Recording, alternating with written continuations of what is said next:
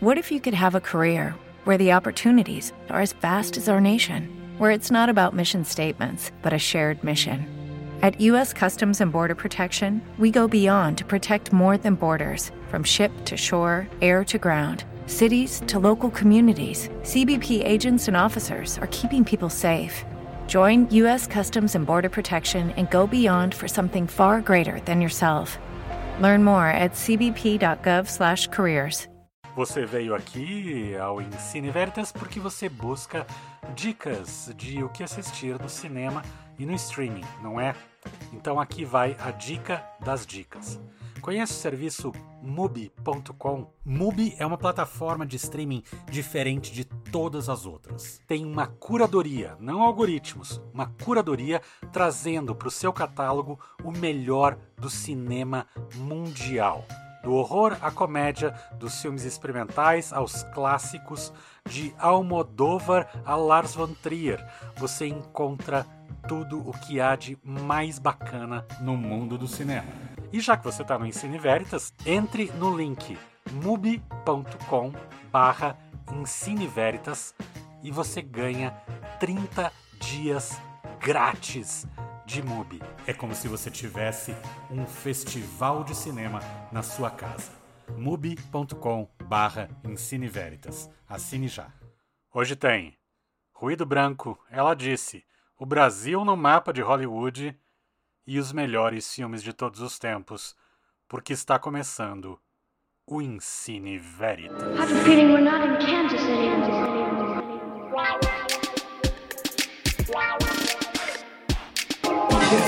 boca tua, rapaz. Come back tomorrow. Why? Because I said so, that's why. You're gonna need a bigger boat. Forget it, Jake. It's Chinatown. Yeah, well, you know, that's just like uh, your opinion, man. Truly. Olá, temos duas estreias nos cinemas esta semana. A primeira delas é exclusiva no Cine Passeio, faz parte da parceria do Cine Passeio com a Netflix. É um filme que vai estrear na grade da Netflix no finalzinho do ano, mas já será disponibilizado a partir desta quinta-feira na sala de cinema para quem quiser conferi-lo na telona. Estou falando de Ruído Branco, trabalho mais recente do cineasta Noah Baumbach, e é o primeiro filme dele cujo roteiro é adaptado de um livro. Todos os trabalhos dele são roteiros originais, mas esse é, é baseado num livro lançado em 1985, com esse mesmo título, Ruído Branco, escrito pelo Don DeLillo. Ele fez a adaptação e até manteve o filme no mesmo período temporal da história, ou seja, a história se passa na década de 1980, na Califórnia mais especificamente, e a gente acompanha a família do Adam Driver e da Greta Gerwig, eles têm quatro filhos e sai assim em busca algo estranho acontece, o que põe aquela família em dúvida sobre o que acontecerá no futuro. E a partir daí você acompanha a rotina dessa família lidando com esses mistérios, essas novidades, essas situações que acontecem. O, título Ruído Branco, como o próprio nome já remete, é aquele barulho constante que parece assim uma energia sonora, uma barreira sonora. É um sinal que contém muitas frequências da mesma potência como por exemplo o som da TV quando não está sintonizada em nenhum canal. Essa é a referência ao ruído branco do título. A outra estreia, que também tem gerado muita expectativa e que seguramente talvez apareça na, premia na temporada de premiação que começa agora no final do ano, é Ela Disse. Há muito tempo se falava das, dos constantes assédios sexuais do todo-poderoso Harvey Weinstein, presidente da Miramax, a mais influente produtora de filmes independentes de Hollywood. Porém, somente após a reportagem investigativa conduzida e escrita pelas jornalistas Cody Cantor e Megan Twohy do New York Times é que o caso foi revelado em detalhes e o produtor indiciado e condenado. As reportagens foram transformadas em livro por elas e ajudou no lançamento do movimento Me Too.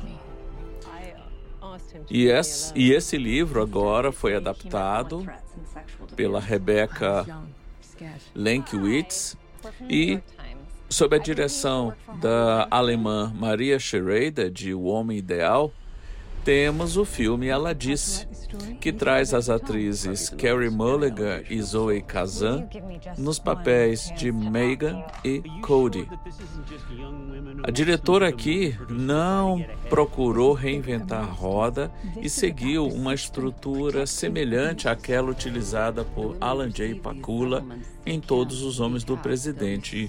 E isso não é demérito algum. Afinal, se é para emular que se emule um bom exemplo, o que é o caso aqui. A química entre Mulligan e Kazan, amigas na vida real há mais de 15 anos, é mais do que perfeita em cena. E como se trata de algo ocorrido apenas cinco anos atrás, ou seja, que ainda está muito vivo na lembrança de quem acompanha o noticiário das celebridades, isso tudo conta bastante a favor da história. Curiosamente, é possível fazer uma conexão entre Ela Disse e o filme O Escândalo. Foi dirigido em 2019 por Jay Roach, sobre os casos de assédio sexual do chefão da Fox News, o Roger Ailes. É como se a obra de Schrader fosse uma continuação do, da obra do Rausch. Em tempo, ela disse, foi o primeiro filme a ser rodado dentro do prédio real do New York Times. Esse foi o Marden Machado falando das estreias da semana, como sempre.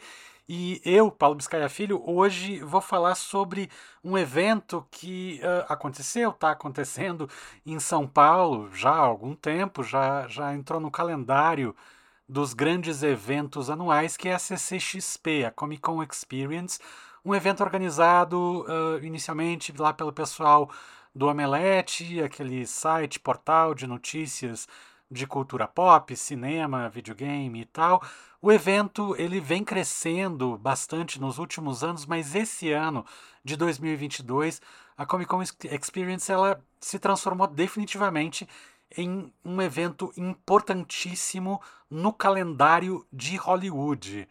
Uh, o que é muito curioso que é, eles consigam até fazer uma dobradinha com a original, a Comic Con de San Diego, que acontece tradicionalmente em julho.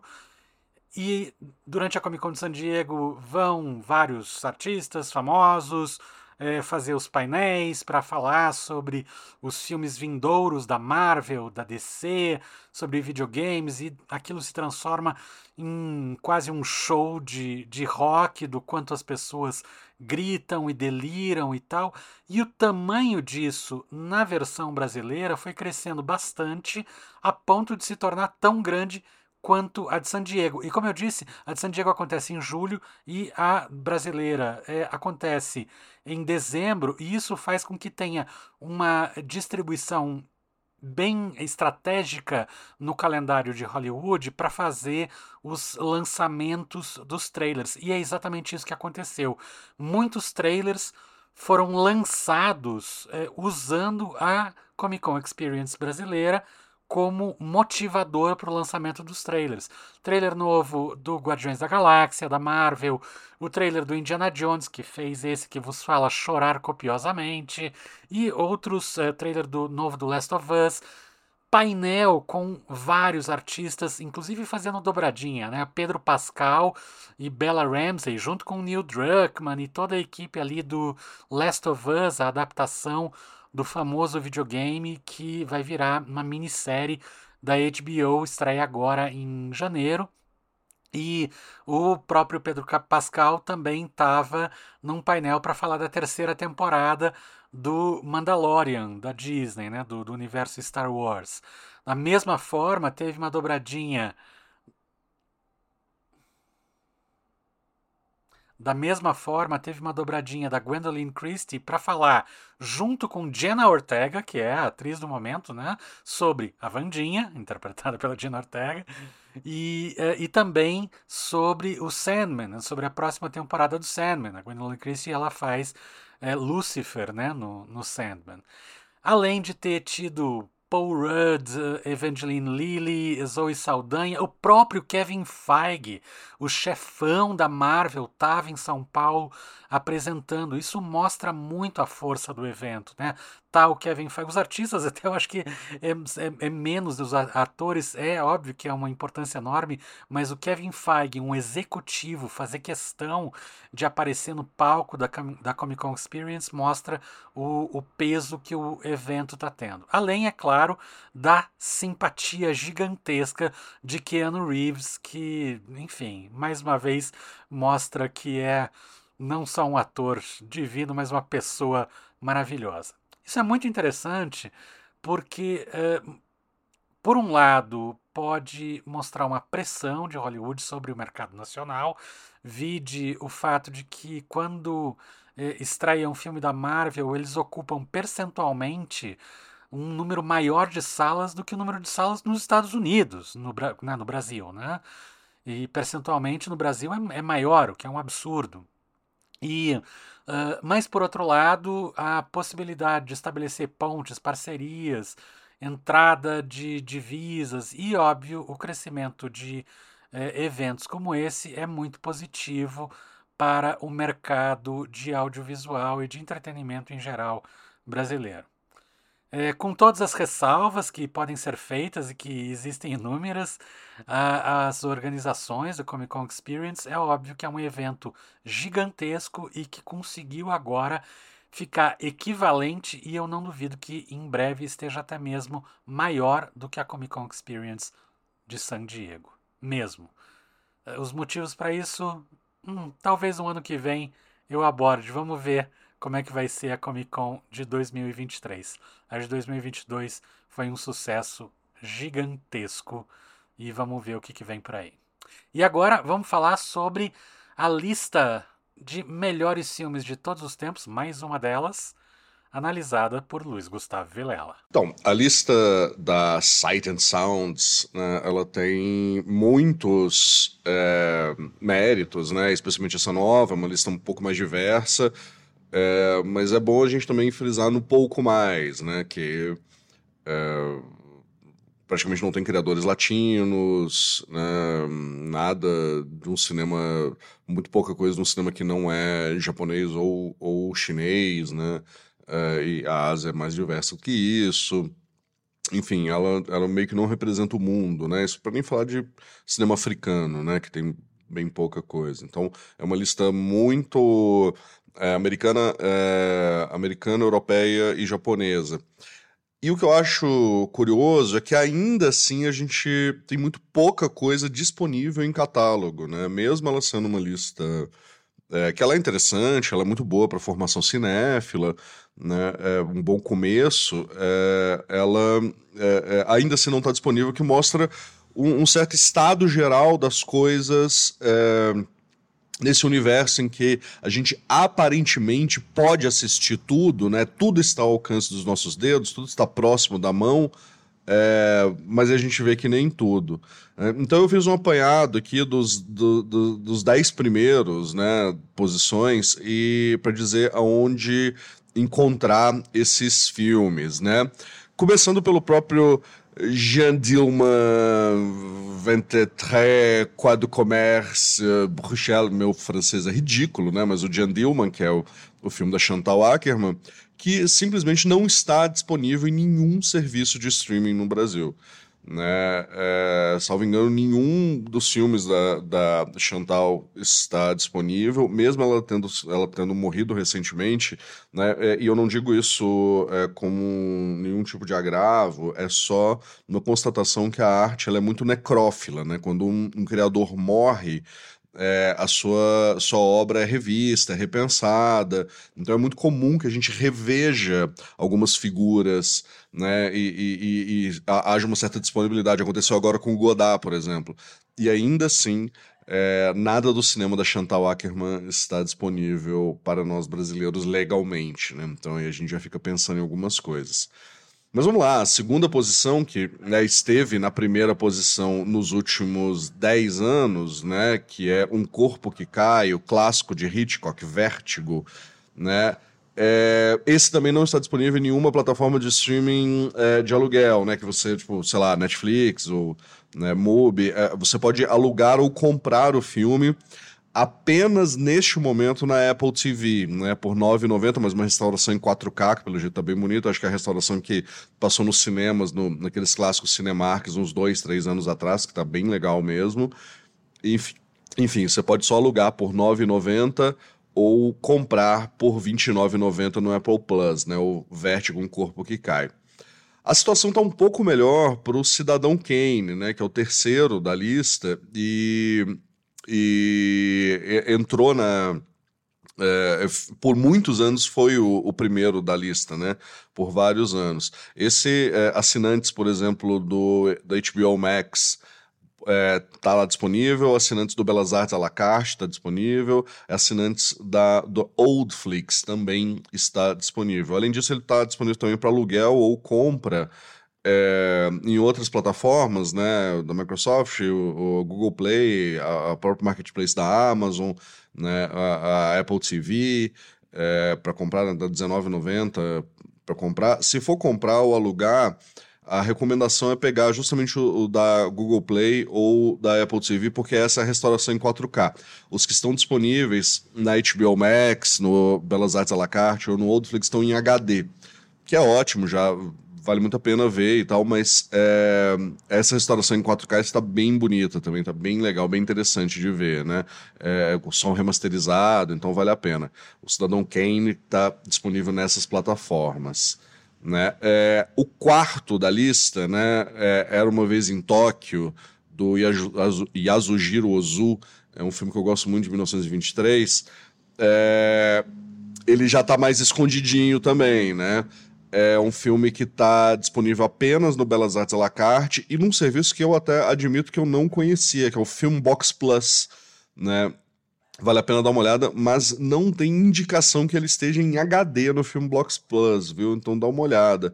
O, no Belas Artes à la carte ele está em HD. O Belas Artes é, é, é, um, é bem baratinho, né? acho que são R$ 9,90. É, vale a pena dar uma olhada, porque eles têm um catálogo bem interessante ele é, é, construído pelo pessoal que faz a curadoria é, lá do Cinema Belas Artes, Cine Belas Artes lá de São Paulo, né?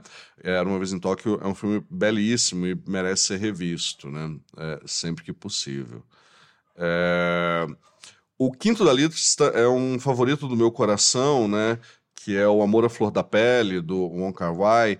É... Ele só está disponível na MUBI.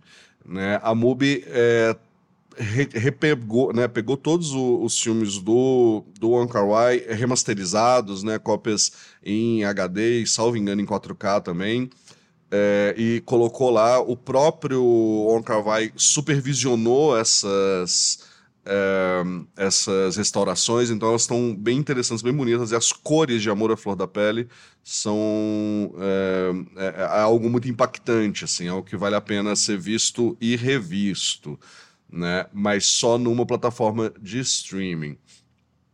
O quinto da lista, né, o clássico de Stanley Kubrick, é, 2001, Odisseia no Espaço, é, só está né, disponível em catálogo para os assinantes do NetNow, né, e não está em HD, que é curiosíssimo, inclusive, né, é um filme desse não está em HD. É, mas ele está disponível para aluguel ou compra também, né? É, na Microsoft, acho que é o mais barato, que está 5,90 em HD. É, na Google Play tá para aluguel 7,90, né? Enfim, tá 7,90 na Apple TV, na Amazon e também tá disponível para compra por 19,90 na Google Play e tal. É vale aquela mesma coisa, né? Na na Apple TV ele está disponível na Amazon, ele está disponível em 4K. Então, é, quem tem uma TV melhor, né, já com tecnologia 4K, vale a pena assistir ali o 2001, né? Está na Apple TV e na Amazon por esse preço. Na Google Play e na Microsoft ele está apenas em HD. É... O sétimo da lista, Beltraval, né? Bom trabalho, um clássico homoerótico do exército, né, é, é, com o pleonasmo que cabe nessa frase, é, da Claire Denis, né, uma das grandes diretoras é, muito celebradas, com, com um corpo de obra recente, interessantíssimo, não está disponível em nenhum lugar. Inclusive, bem pouca coisa da Claire Denis. Mesmo um filme que ela faz com o Robert Pattinson, né, um celebrado ator hollywoodiano, né, fez o Batman agora e tal não está disponível, né? E a gente de novo vê o estado das coisas da, na, da disponibilidade em catálogos aqui para o Brasil, né? Seguindo, a gente tem o oitavo na posição, que é o Mulholland Drive, né? Estrada dos Sonhos, é, do David Lynch, né, épico surrealista do David Lynch, um filme incrível mesmo. Não está disponível em catálogo, está disponível só para aluguel ou compra, né, é Google Play, Microsoft, Apple TV, mas ele só está em HD é, para aluguel na Apple TV, segundo a minha indicação aqui, né, ou para é, compra na, na, no Google Play, né? É, enfim, é, é, o meio da trilogia dos sonhos do Lynch, né? Então vale a pena assistir. Não que seja né, uma, uma trilogia é, é, é, narrativa, né? Uma trilogia temática, mas vale a pena assistir os três, né? Que é o Estrada Perdida, é, Cidade dos Sonhos e Império dos Sonhos, que é o, o último, né? que é bem bacana, assim. É, os dois últimos aqui agora, né? Homem, o Homem com a Câmera, do Dziga Vertov, né? Filme clássico da União Soviética, filme muito bonito, é, é, que é uma poesia sinfônica, né? Uma espécie de ensaio audiovisual e tal. É, ele dá para ver no YouTube, porque ele tá fazendo quase 100 anos, ele é um filme que tá tá, tá no YouTube disponível, né, em baixa qualidade e tal. Mas também dá para assistir ele em HD no Belas Artes à la carte e, enfim, também num outro, num outro plataforma de streaming que eu não conhecia, que é Docsville, que me parece especializado em documentário, né, vale dar uma olhada, Docsville com dois L's. É, essas plataformas, daqui a pouco a gente cria aqui no Ensine Veritas uma plataforma para chamar de nossa também. E por fim, né, é, é, Cantando na Chuva, né, clássico do Stanley Dornan e tal, esse também já está mais fácil aí para os assinantes da HBO Max e Oldflix, né, além de estar tá disponível para aluguel ou compra na Apple TV Plus, no Google Play ou na Amazon. Na Apple TV Plus é, e na Amazon está em 4K, o que eu também recomendo, porque as cores deste filme são maravilhosas.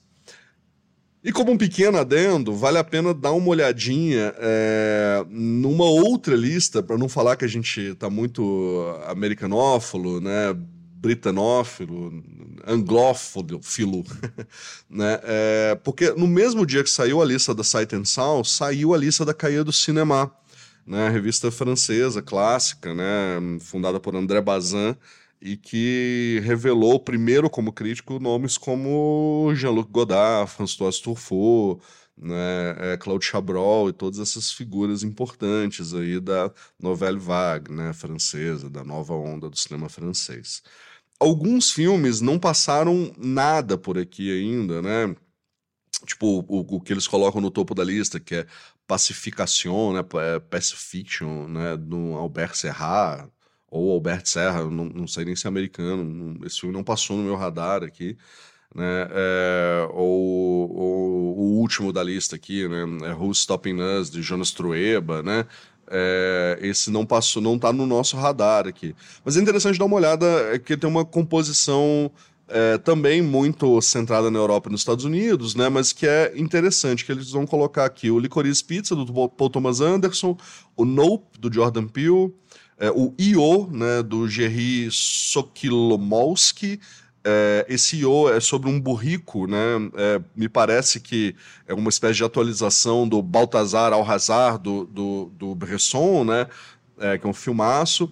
A Roda da Fortuna, do Ryusuke Hamaguchi, que é um filme incrível, assim, ele estava disponível até algum tempo na, naquela plataforma sazonal do...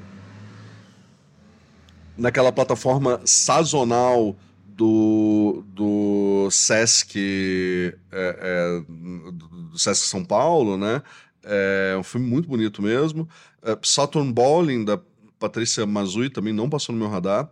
Um filme que eu ia ignorar completamente se não estivesse nessa lista e que eu fiquei muito feliz de ter assistido, que é um filme em rotoscopia, Apollo 10,5, do Richard Linklater, tá na Netflix, eu acho que é o único dessa lista que tá na Netflix, né? É, e o Introduction do, Hans, do Hong Sang-soo, um filme sul-coreano que também não passou por aqui. E o nono, né, o Nobody's Hero do Alain Guhardi. Então, esse, os únicos, o único que dá para assistir agora, enfim, nas, já entrou nas plataformas o Licorice Pizza e o Nope, né? E o Roda da Fortuna tá por aí também, né? Mas a minha recomendação é que vocês vejam, parem tudo e vejam esse Apollo 10,5, que ele é muito bonitinho, muito bacana e é uma, um mergulho é, possível na psique americana dos anos 50 ali, né? Vale a pena dar uma olhada dos anos 60, 70, na verdade, né? Que é a corrida espacial, né? É, acompanhando esse jo essa jovem criança esse, é, que mora ali nos arredores de Houston, porque o pai dele trabalha na NASA e tal, mas é, é só um, um burocrata da NASA, né? E, enfim, é, é ele vale mais por esse exame do que, que era essa vida suburbana branca do que do que pelo, né, que é muito a memória afetiva do próprio Linklater, né, cresceu ali no Texas também, do que pela seu é, por essa questão da, da do, do, próprio programa espacial, né, ou qualquer exaltação americana em relação a isso. Então é isso, gente, as listas aqui da Caia do Cinema e da Sight and Sounds. E essas são as dicas do Ensine Veritas dessa semana. Acompanhe a nossa programação assinando o nosso podcast nos principais agregadores. O Ensine Veritas é mais um podcast da família de podcasts do Jornal Plural. Eu sou Paulo Biscaia Filho e o Ensine Veritas também é apresentado por Marden Machado e Luiz Gustavo Vilela. A produção é de Rafael e Cristina. Acompanhe a gente também nas redes sociais, arroba Ensine Veritas Podcast. Até a próxima semana. Tchau!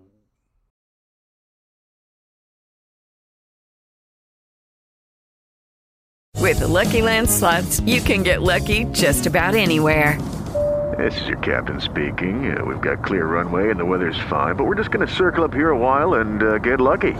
No, no, nothing like that. It's just these cash prizes add up quick. So I suggest you sit back, keep your tray table upright, and start getting lucky.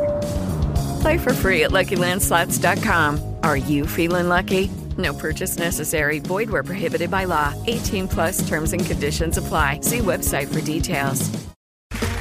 Okay, round two. Name something that's not boring. A laundry? Ooh, a book club. Computer solitaire, huh? Ah, oh, sorry. We were looking for Chumba Casino. That's right. ChumbaCasino.com has over 100 casino style games. Join today and play for free for your chance to redeem some serious prizes. ChumbaCasino.com. No purchase necessary. Full prohibited by law. 18 plus terms and conditions apply. See website for details.